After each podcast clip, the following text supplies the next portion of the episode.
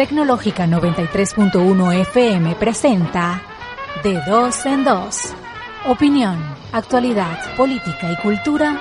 Aquí se habla de todo, pero de dos en dos.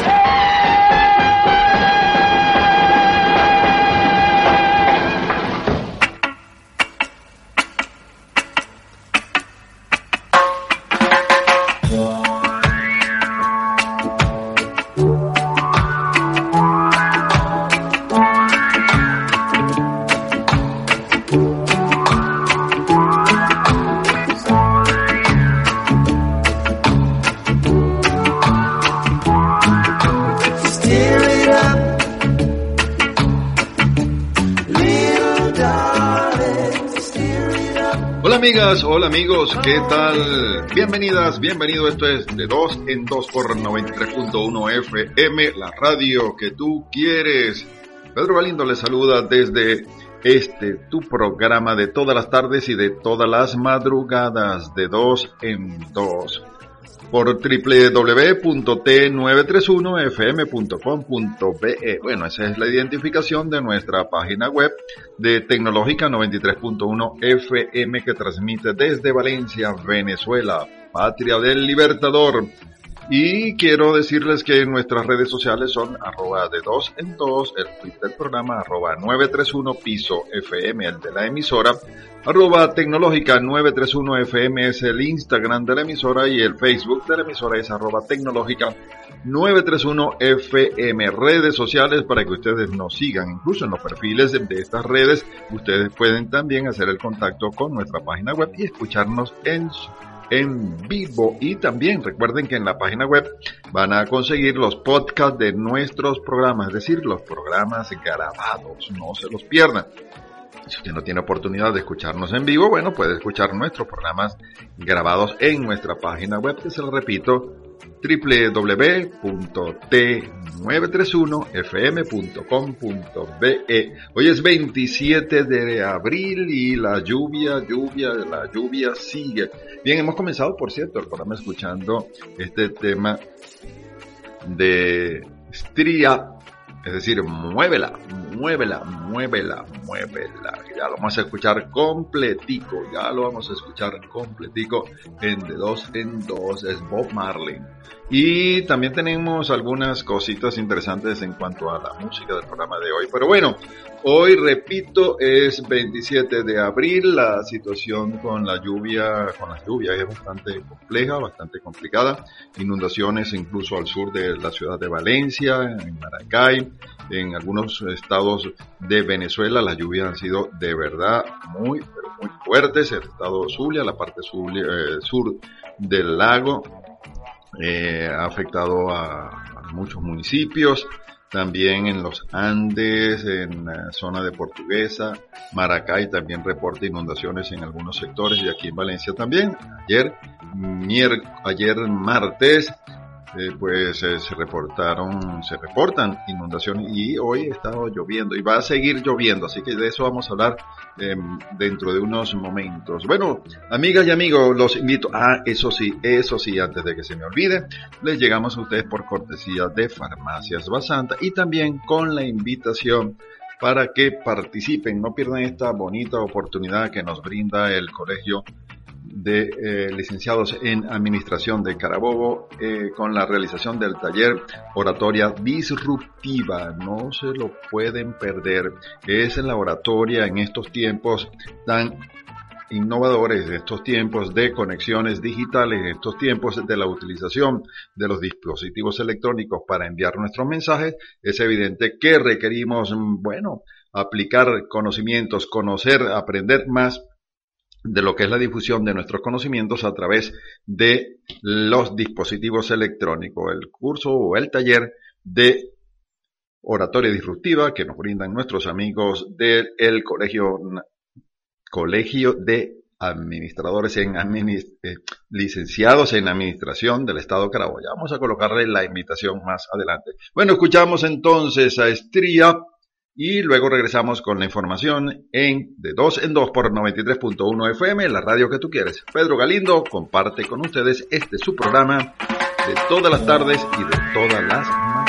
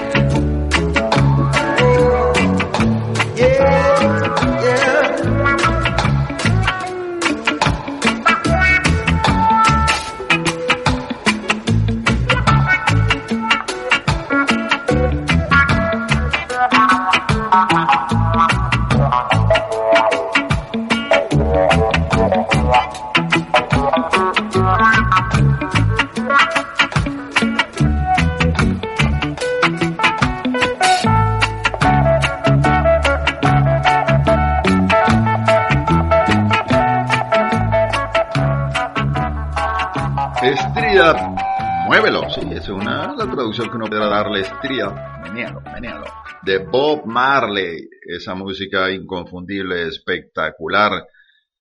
En de dos en dos por 93.1 FM, la radio que tú quieres. Eh, ayer, 26 de abril, bueno, se registraron fuertes lluvias en buena parte del territorio nacional, ustedes lo conocen. Bueno, pero como, como, conocemos solamente lo que está en nuestro entorno, pues a veces no dimensionamos la realidad de lo que está ocurriendo. Y ayer las precipitaciones provocaron inundaciones aquí en el estado Carabobo, donde más de 40 casas quedaron anegadas. Eh, aquí en Valencia, y las lluvias impactaron principalmente al sur de la ciudad, donde también algunas calles quedaron anegadas.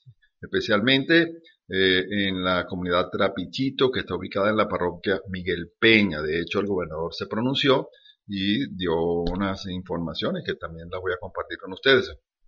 De acuerdo a los reportes de acá de Valencia, las precipitaciones provocaron el colapso en las manzanas A, C y O. Eh, pero también la noticia dentro de toda esta calamidad es que eh, la noticia positiva, por llamarlo de alguna manera, es que no hay personas afectadas eh, en cuanto a su, a su salud, ¿no? Y además, el REDAN, que es la, lo que llaman las regiones estratégicas de evaluación de daños y análisis de necesidades, afirmaron que están desplegados aquí en Carabobo para atender los efectos de las precipitaciones. Estas lluvias se fueron fuertes en el distrito capital, en el estado Miranda, en Vargas, en el estado La Guaira, en Carabobo, en Zulia, Falcón, Lara, Mérida y Portuguesa. Y también lluvias fuertes en otras localidades, pero en esto se bueno, hubo mayor concentración de, eh, de, agua, ¿no? Y en Portuguesa, varios sectores de Araure y Acarigua también se vieron afectados por la lluvia. Incluso se, las aguas se desbordaron por la calle, ingresaron a algunos centros comerciales y eh, en algunos estados estas lluvias provocaron crecidas de ríos y quebradas, además de deslizamiento de tierra. Hay que estar muy pendiente con eso. Incluso el, ayer el presidente de la República dio una información eh, que se estableció un fondo especial para atender las emergencias por lluvia de 10 millones de bolívares renovables. Y dijo el presidente que en Caracas y la Gran Caracas cuenta con todo el apoyo. Estamos, estoy estableciendo un fondo especial para la atención de emergencia para la lluvia de 10 millones renovable. Y dijo el presidente que estamos siendo víctimas del cambio climático que ha acumulado en casi un siglo y se refiere en todo caso al efecto de la niña. Dijo, tenemos que garantizar que la población viva en condiciones seguras. Hay que seguir tomando las medidas preventivas y además agregó que han caído o ha caído un 300% más de agua del promedio eh, anual, el promedio establecido.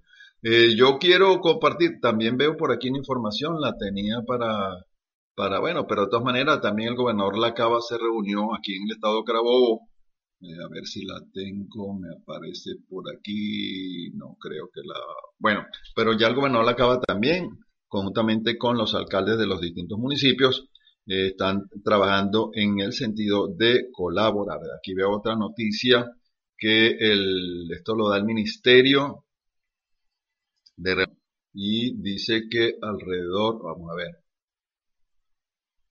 eh, el Ministerio de Relaciones Interiores, Justicia y Paz y el ministro es Remigio Ceballos eh, activaron ese plan de lluvias que tiene como propósito cubrir las ocho regiones perdón, estratégicas para análisis y evaluación de los daños en los estados perjudicados por el fenómeno climático. Y dice que fuertes lluvias dejan unas 4.000 familias afectadas en varios estados. Bueno, la situación no es fácil en el estado Táchira. Eh, reportan que la crecida del río Táchira afectó el paso por las trochas debido a la corriente del agua. Y también, el, repito que el, el Ejecutivo dijo que la fuerte, la vocería del Ejecutivo Nacional, dijeron que las fuertes precipitaciones en el país se deben al fenómeno La Niña. Quiero compartir con ustedes, amigas y amigos, una explicación de lo que es el fenómeno La Niña. Hablamos mucho del niño, hablamos mucho del fenómeno de la niña y lo, naturalizamos y decimos, no, esa es la niña, cualquier palo de agua, cualquier lluvia. Pero vamos a compartir con ustedes una explicación con basamento científico para que entendamos mejor la situación. Así somos en De Dos en Dos, emisora alternativa que brinda precisamente información que no salen por allí tan comúnmente, no ruedan tan fácilmente en redes sociales. Escuchemos esta explicación de lo que es el fenómeno La Niña.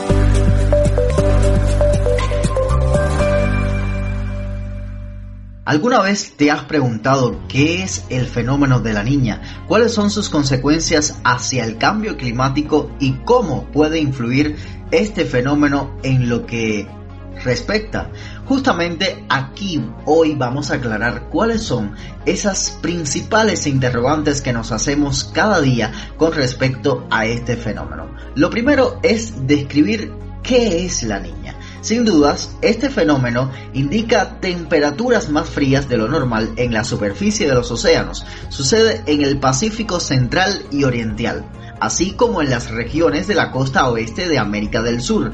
En algunas partes del mundo, la niña ocasiona un aumento en las lluvias, mientras que en otras provoca un ambiente extremadamente seco. Las condiciones que causan la niña se repiten cada pocos años y puede durar hasta dos años. Sin embargo, ella tiene un antecesor y es el niño, el que ocurre cada dos a siete años, mientras que la niña acontece muchas veces después de estos eventos. En el pasado, la niña también era conocida como anti el niño o el viejo, según algunos meteorólogos. Según la National Geographic, la niña es un fenómeno climático que denota el enfriamiento de la superficie oceánica en la costa tropical de América del Sur. La niña es considerada como la contraparte del niño que se caracteriza por temperaturas en la superficie del mar anormalmente cálidas en el Océano Pacífico ecuatorial. Pero, ¿qué causa la niña? ¿Te has preguntado? Pues este fenómeno ocurre cuando los vientos alisios que vienen del este son más fuertes y soplan más agua caliente hacia el oeste, lo cual permite que el agua fría debajo de la superficie del mar vaya hacia arriba, cerca de la costa de América del Sur, para tomar el lugar del agua caliente. Esto quiere decir que los vientos alisios son en parte culpables de provocar este fenómeno. Pero, a lo contrario, durante la temporada de la niña, las temperaturas superficiales del mar a lo largo del Océano Pacífico Central y Oriental tienden a ser más bajas de lo normal, entre los 3 y los 5 grados. Este fenómeno tiene grandes efectos en el clima. Un invierno típico durante la niña presenta condiciones más secas y moderadas en el hemisferio sur, y esto provoca altos riesgos de incendios y sequía en el sureste. Por otro lado, el Pacífico noroeste se vuelve más húmedo de lo habitual y el noreste experimenta condiciones muy frías. Muchas veces la niña ocurre después del niño, aunque surgen en intervalos asimétricos de aproximadamente de 2 a 7 años. De acuerdo con el departamento de la NOAA, el niño y la niña son fases extremas de un ciclo climático natural que se conoce como oscilación del sur. Ambos términos describen cambios a gran escala en las temperaturas superficiales del mar a lo largo del Pacífico Oriental tropical. Por lo general, las temperaturas en la costa oeste de América del Sur varían entre los 60 y 70 grados Fahrenheit, mientras que son superiores en 80 Fahrenheit en la piscina cálida situada en el Pacífico centro-occidental. Pero, ¿te has preguntado cuáles son los efectos de este fenómeno? Bueno, se conocen por tener efectos severos en la presión atmosférica, en las precipitaciones y en la circulación atmosférica global. La circulación atmosférica global es básicamente un gran movimiento de aire. Cuando se combina con las corrientes oceánicas, ese aire distribuye energía térmica a la superficie de la Tierra y estos cambios son los causantes de las inconsistencias climáticas en todo el mundo. Aumento en las lluvias, inundaciones catastróficas, condiciones más secas de lo normal, aumento de la pesca comercial. Son algunas de esas principales consecuencias de la niña. Este año, como ya todos sabemos, la NOAA ha activado que durante la temporada de huracanes 2022, la niña estará presente durante casi toda la temporada, inclusive durante los meses más picos, y estará reflejada hacia las aguas del Océano Atlántico. Así que desde ya hay que estar muy alertas porque podemos generar grandes cambios.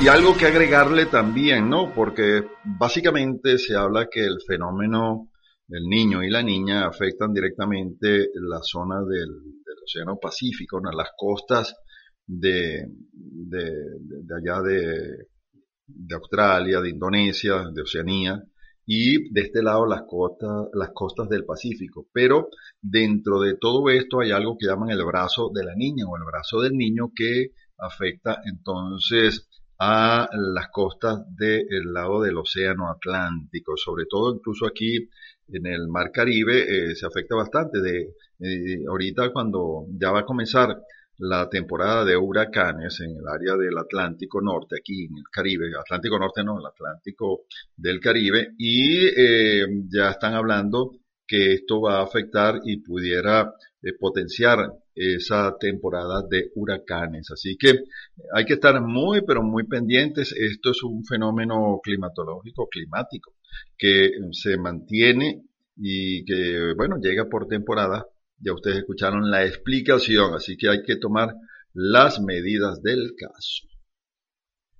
Bueno, y quiero aprovechar entonces, amigas y amigos, ya que estamos aquí en esta pequeñita, en esta media pausita, hablarles de, eh, bueno, del taller, del taller de oratoria disruptiva. Muchas personas me llaman, eh, Pedro, cursos de locución, cursos de oratoria. Bueno, sí, sí, hay, hay unos talleres, unos cursos de, eh, que le brindan algunas universidades, muy pocas universidades, eh, que duran un semestre, los da la Central, creo que la Zulia también.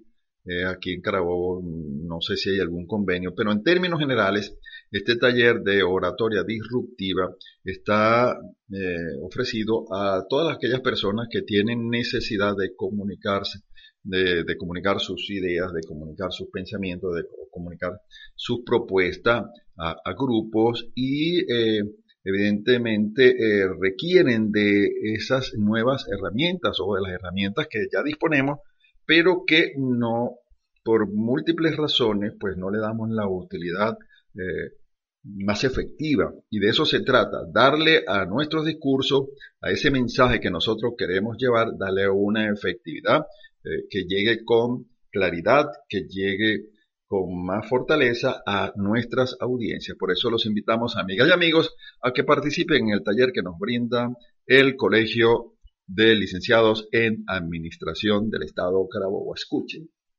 Mejora tus habilidades comunicativas y conviértete en un orador eficaz a través de la utilización de dispositivos digitales. El Colegio de Licenciados en Administración de Carabobo te invita a participar en el segundo taller de oratoria disruptiva. Adquiere las herramientas necesarias para presentar exitosamente tus propuestas a través de la web y de la tecnología digital. Iniciamos el 7 de mayo. Para mayor información, contáctanos a través del 0241 826 3994 y el 0412 533-2737. Inscríbete ya.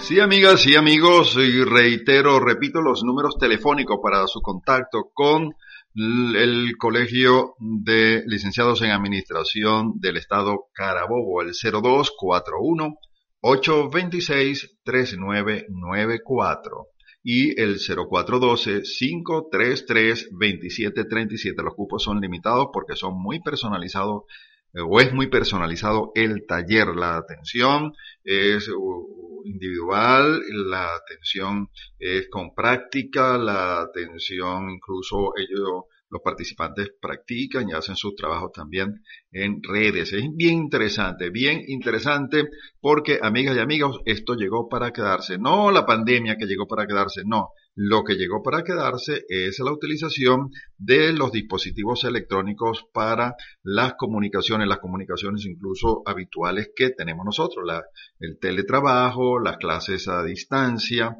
de hecho, ya en las mismas, todas las universidades y, los colegios están utilizando esta metodología para impartir clases, independientemente que tengamos las clases presenciales. Pero esto evidentemente llegó para quedarse, así que ustedes quédense también o no se queden ustedes fuera de lo que es la buena utilización de la tecnología. Miren, voy aprovechando que ya estamos, eh, voy a colocarles un tema musical, estamos en la hora de los temas musicales, estamos también en, la nota deportiva de la Champions, qué cosa tan maravillosa, dígame el partido de ayer entre el, el, City y el Real Madrid, qué partidazo, eso es fútbol. Y hoy martes el Liverpool contra el sorpresivo y sorprendente Villarreal y que, bueno, ya tendremos una final inglesa. Eh, pero eh, más allá de eso, no quiero hablar del full, el programa, sino hablarles del tema, el tema musical de la Champions. Este es un tema bien, pero bien interesante que llama poderosamente la atención. Y mm, bueno, sí, muchas personas oyen solamente las promociones, ¿no?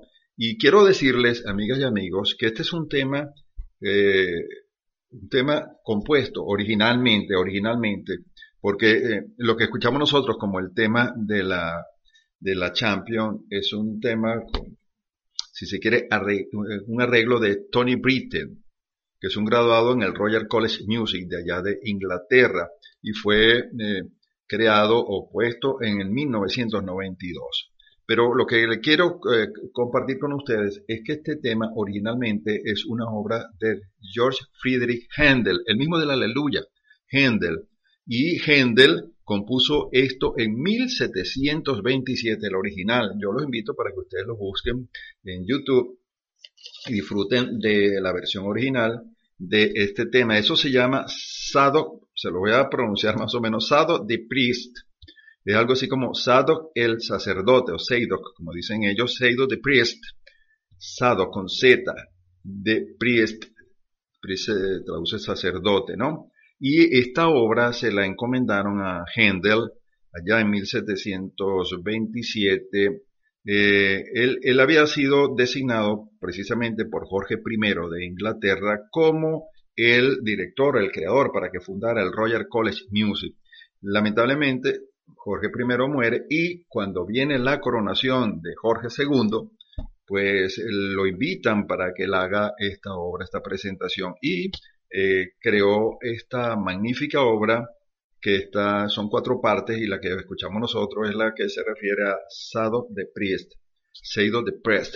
Voy a presentarles en todo caso la conocida por todas y todos nosotros, bueno, partecita, y aprovechando que estamos en temporada de Champions y esta música es espectacular, bueno, vamos a disfrutar de esta rareza también en de dos en dos. Vamos a escuchar el tema completico de la Champions. Repito, la compuso Tony Britten, que es un graduado precisamente en, eh, en el Royal College Music creado por el señor Friedrich Händel en 1727. Fíjense cómo son las cosas. Qué bueno. Disfruten, amigas y amigos, de este tema en De 2 en 2 por 93.1 FM, la radio que tú quieres. Pedro Galindo comparte con ustedes este su programa.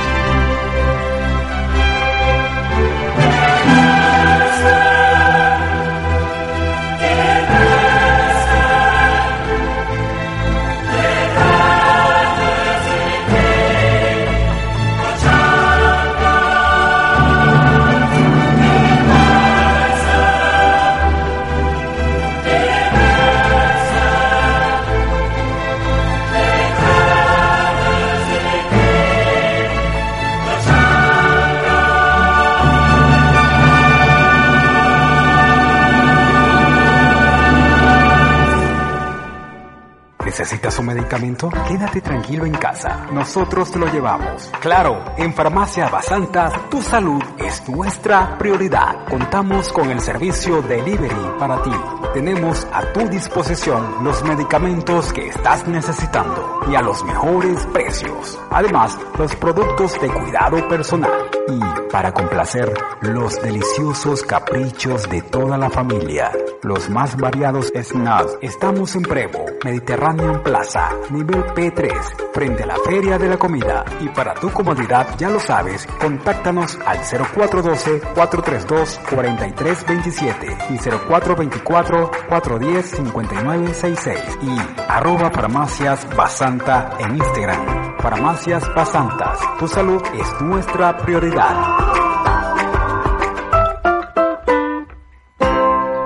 Sí, amigas, continuamos con De Dos en Dos o en De Dos en Dos por 93.1 FM, la radio que tú quieres, y escucharon entonces el tema de la Champions, que la Champions este año tiene final inglesa. No es primera vez que ocurre esto, que dos equipos ingleses llegan a la final de la Champions. Esta liga es de, para mí es la liga más fuerte que hay en este momento en el mundo futbolístico.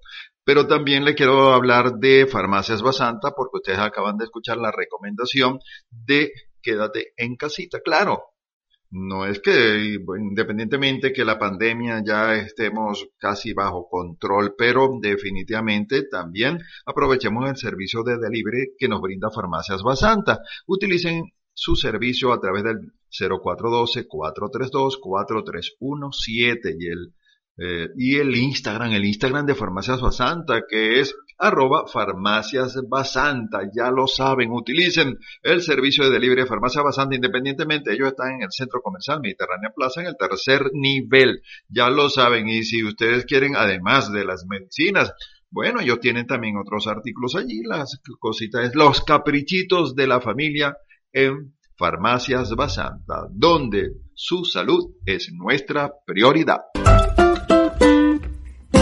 Bien, compartimos con ustedes las efemérides del día de hoy, que les tengo algo bien interesante también que compartir. Voy a compartir algo bien interesante en esta efemérides, o sea, el día del código Morse, el código Morse. Esta cosa, el código Morse tiene una historia, representó un cambio grande, amigas y amigos, en lo que es la, las comunicaciones, ¿no? De hecho, hay una frase, no la ubico exactamente, de, alguien que dijo que la información eh, varió su, de la velocidad o la, la, información se transmitió, comenzó a transmitirse o, o, cambió de transmitirse a la velocidad del caballo a la velocidad de la luz. Fue un cambio realmente sustancial porque unió tiempo y espacio a través del el telégrafo y sobre todo el código Morse, creado por Samuel Morse y otras personas que, bueno, pero básicamente Samuel Morse, ese código de, de que, que, se enviaba a través de el, del aparatico este del telégrafo, eh, que se comunicaba a través del el hilo cable gráfico y era de puntos y rayas, los pulsos, puntos y rayas. Y fíjense ustedes algo tan, pero tan, tan, tan interesante, que el, no sé si ustedes conocen el SOS, ¿no? SOS. El SOS, obviamente, eh, tiene la facilidad de que ser transmitido por la clave Morse, por telégrafo, con tres punticos, tres rayas, tres punticos.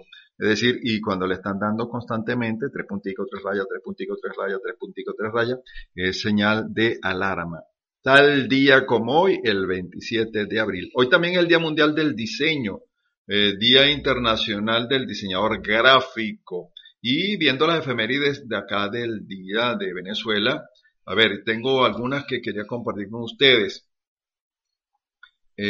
sobre los estados, sobre las provincias venezolanas, cómo iba cambiando, ¿no?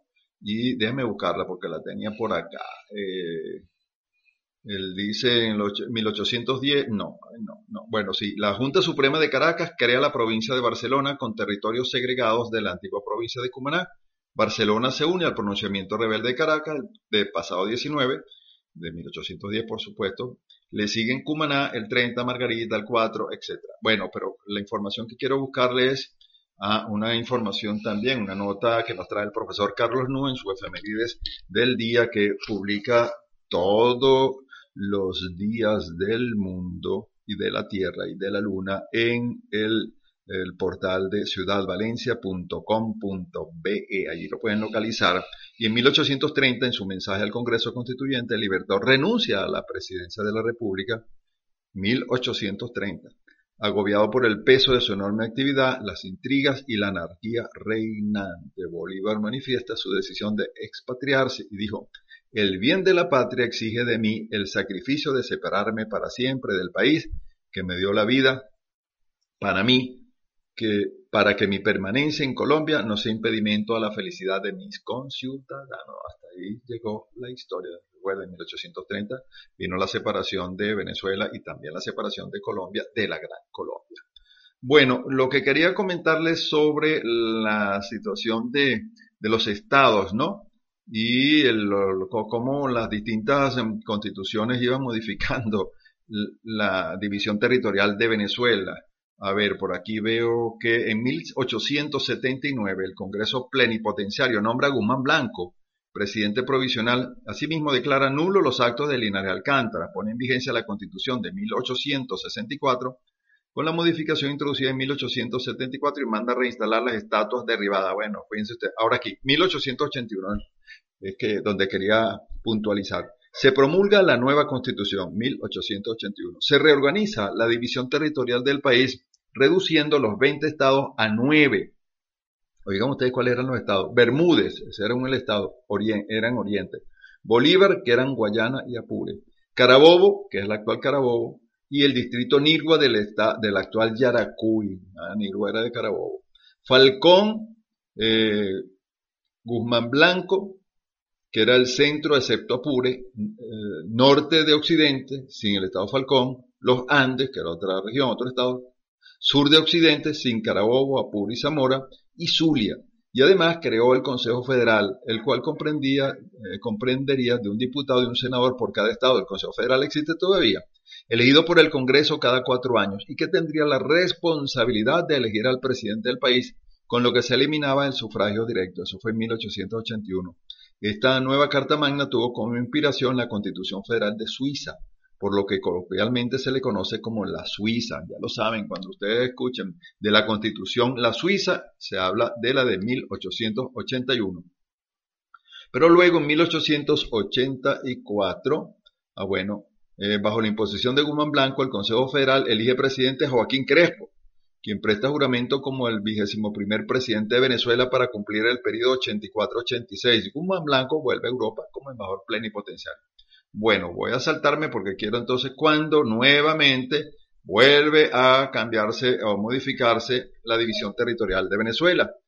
Dice así que en 1899, es decir, 18 años después de la del 81, por presión del presidente Andrade, el Congreso aprueba enmiendas a la Constitución para establecer la organización territorial en 20 estados, confiriéndoles autonomía y facultando al presidente para designar personalmente a los jefes de gobierno de cada entidad. Eso estuvo hasta el, año, hasta el, 70, el 87, ¿verdad? Aquí en Venezuela, hasta el 89 o 89-90. El estado Riva es disuelto y se divide en Aragua y Margarita.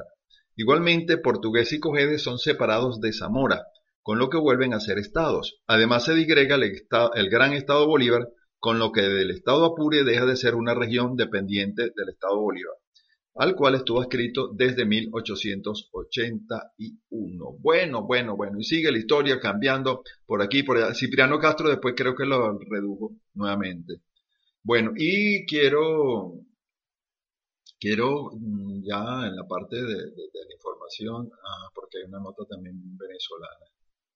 Eh, a ver, a ver, a ver, a ver, una noticia venezolana que, ajá, ustedes se acuerdan del caso, bueno, ustedes los que tienen cierta edad, en el año 1988 se armó un tremendo escándalo acá en Venezuela, y es que el párroco de la iglesia Nuestra Señora de Belén en San Mateo, el cura de San Mateo, el párroco de San Mateo, como se conoció, ahí en el estado de Aragua, eh, José Luis Gil Fernández, es detenido en el Aeropuerto Internacional de Maiquetía con 21 kilogramos de cocaína antes de abordar un vuelo con destino a la ciudad de Madrid en España. Él era español. El padre Gil, el cura de San Mateo. Bueno, siempre decían, por ejemplo, de, para referirse a, algo que no tenía remedio, le decían, no, como el, el ¿cómo es?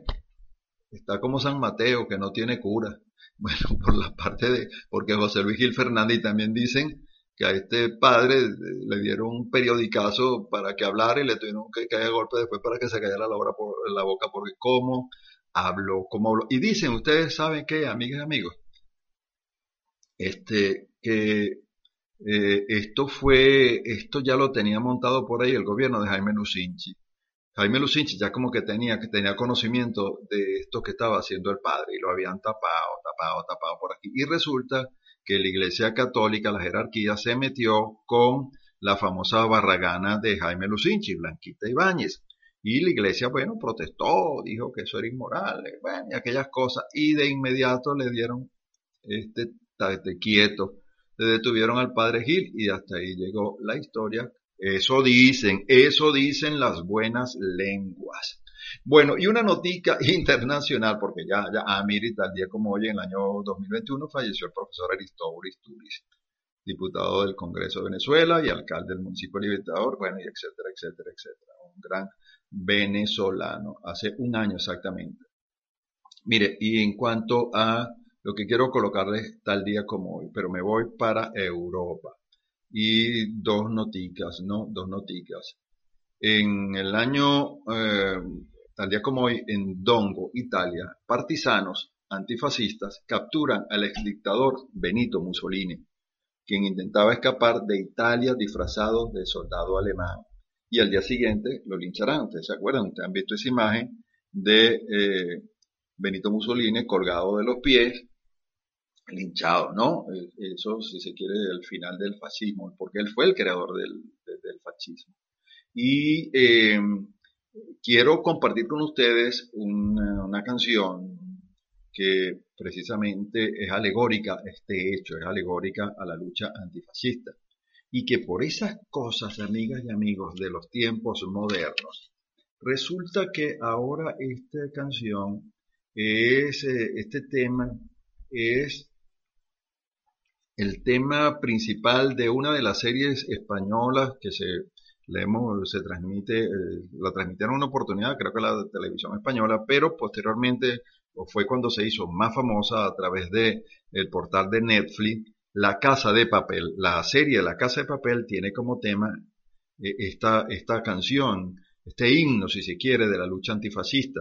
Yo voy a colocar a ustedes eh, la versión de Manu Pilas y llama poderosamente la atención para que ustedes vean cómo todo se, se manosea, se manipula, se tergiversa. Esta canción, que es un himno del antifascismo en España, pues lo andan cantando las mismas gente, la misma clase que está apoyando a el gobierno fascista de Zelensky de Ucrania. Y, por supuesto, España es uno de esos países que apoya no solamente con, con, la prensa, con la generación de una, de una narrativa de que son los, los que están librándolos de, de, de, del ataque, yo no sé de, de, qué cosa, de Rusia, que es un país también eh, que, que, ha participado permanentemente del desarrollo de toda Europa. Pero bueno, está enfrascado porque, como ustedes conocen, España es uno de los países realmente más, pero más eh, sumisos a los designios de los Estados Unidos. Y fíjense ustedes, el pueblo español cantando a Bella Chao sin saber realmente lo que significa eso y ellos apoyan el fascismo. Bueno, para, para este programa tan, tan, tan de hoy, tan raro en cuestiones musicales, no tan raro, sino tan alternativo, vamos a disfrutar de este tema. ¿Qué les parece? La, Bella Chao en la voz de Manu Una mattina mi sono alzato, oh vela ciao, vela ciao, vela ciao, ciao, ciao. Una mattina mi sono alzato e ho trovato l'invasor, un partigiano, portami via. Oh vela ciao, vela ciao, vela ciao, ciao, ciao, partigiano,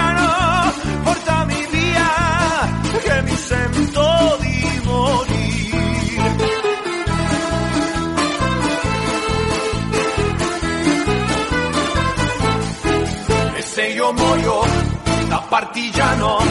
Oh vela ciao, vela ciao, vela ciao, ciao, ciao, e se io muoio da partigiano, tu mi devi seppellir e seppellir.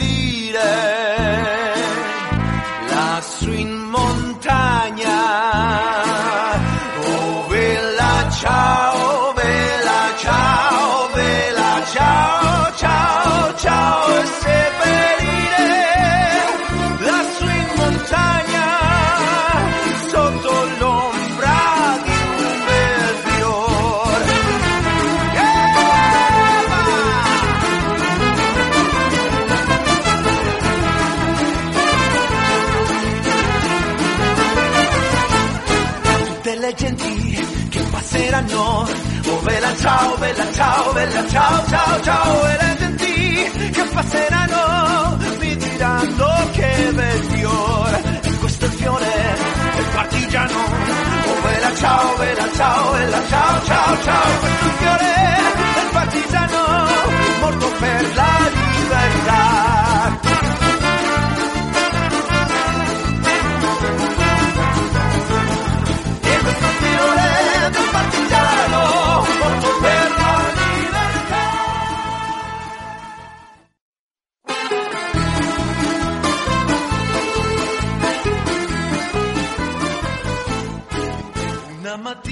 Mañana me he despertado y he descubierto al invasor. Oh partisano, me voy contigo. Oh vela, adiós. Oh bella, adiós, bella, adiós. Oh partisano, me voy contigo porque me siento aquí morir.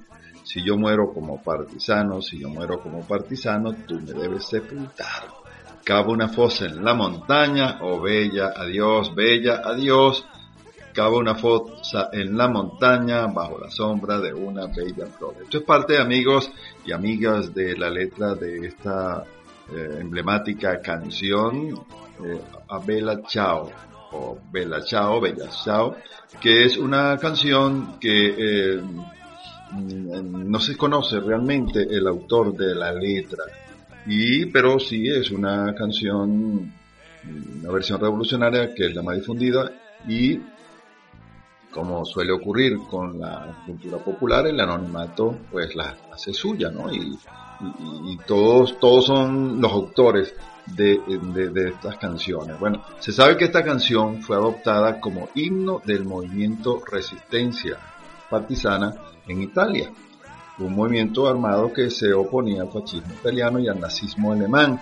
Y hay un trabajo bien interesante de Federico Larsen, que lo voy a citar para ustedes, en un artículo llamado Bella Chao, detrás de la escena, dice que socialistas, anarquistas, liberales y especialmente comunistas dieron vida a una guerra de resistencia con connotaciones ya legendarias. Se convirtieron en partisanos, partigiani en italiano, así llamados por tomar partido en lo que en Italia se dio en llamar la guerra de parte, es decir, la del más débil contra el más fuerte. Escritores como Italo Calvino, intelectuales, artistas, pero especialmente campesinos y obreros, formaron grupos clandestinos organizados en brigadas por afinidad política y lucharon hasta 1945 contra la ocupación nazi-fascista. Y eh, la caída del fascismo que llegó tal día como hoy, 28 de abril, en el año 1945, precisamente cuando la resistencia partisana interceptó y fusiló a Mussolini y a su amante.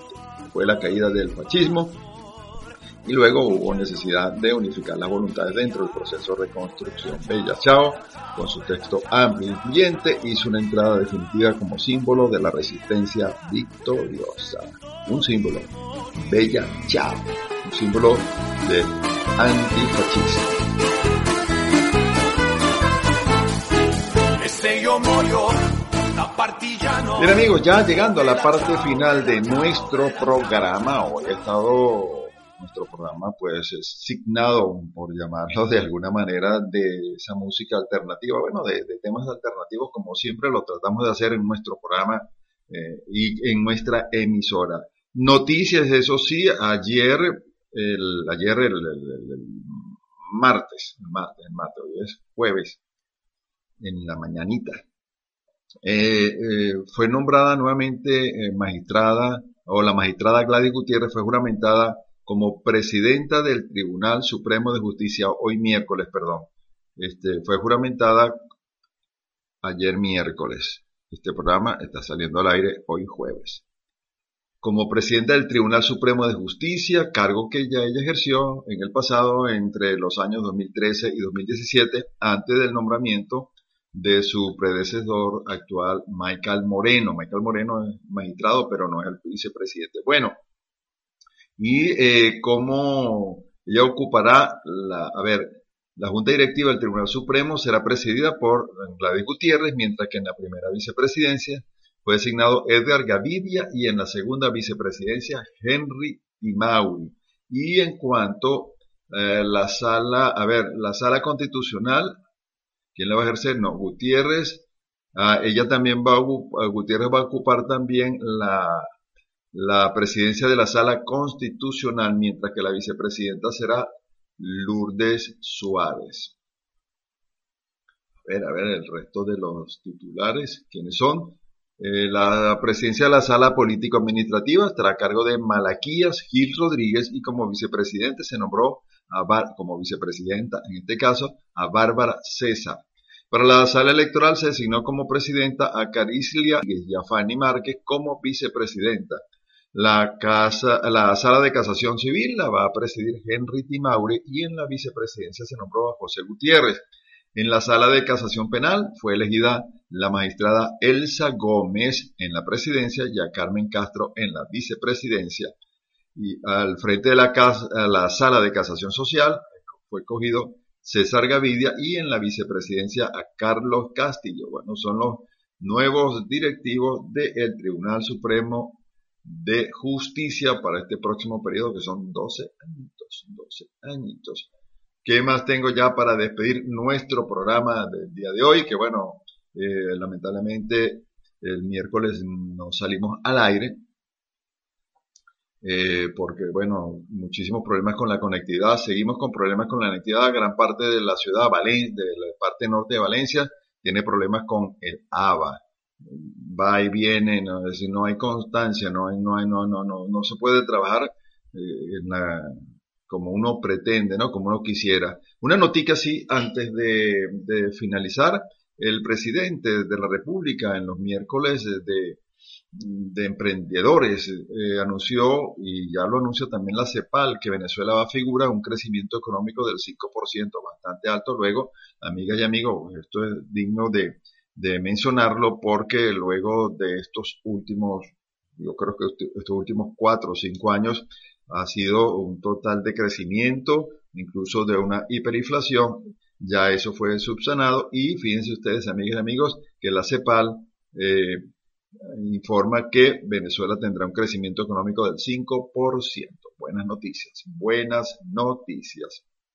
Y siguen las lluvias, así que hay que cuidarse. Hay otra noticia que anda por ahí rodando, pero eso se, generó en un medio eh, inglés, creo que representantes del presidente Maduro y de Biden van a encontrarse para tratar de contratar, concretar acuerdos petroleros. Ya ellos no vienen a hablar del diálogo ni nada de esas cosas, solo acuerdos petroleros. Así están las cosas. Bien, amigas y amigos, solo me resta decirles que, bueno, que tengan un feliz amanecer. Ya hoy es jueves, ya viene Pérez Pirela.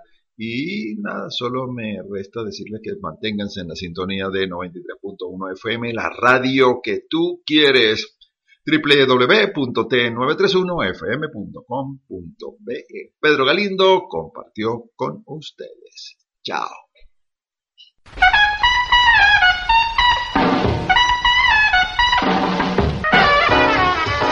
Tecnológica 93.1 FM presentó De Dos en Dos.